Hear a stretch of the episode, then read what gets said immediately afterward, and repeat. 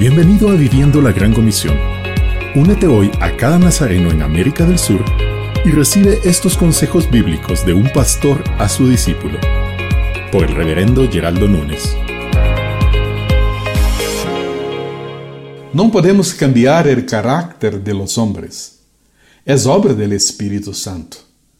Ciertamente los impíos y los impostores harán lo peor, engañando y siendo engañados.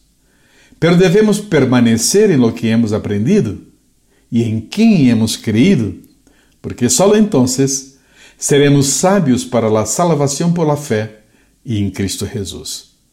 Volvamos nossos olhos às Escrituras, nossa única regra de fé e prática, pois ela ajudará a ensinar, repreender, corrigir e educar al servo de Deus para que lo presentemos ante o Senhor perfeito e perfeitamente calificado para toda boa obra.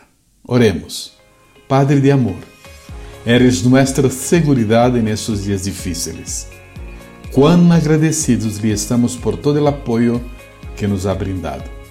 Te pedimos que nos dê a força para seguir adelante na tarefa que nos has encomendado e que podamos afirmar como Pablo: quem nos separará del amor de Cristo?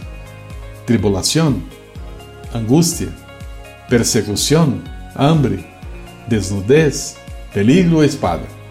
Em todas estas coisas, sin embargo, somos mais que vencedores através de aquele que nos amou. Em nome de Jesus. Amém.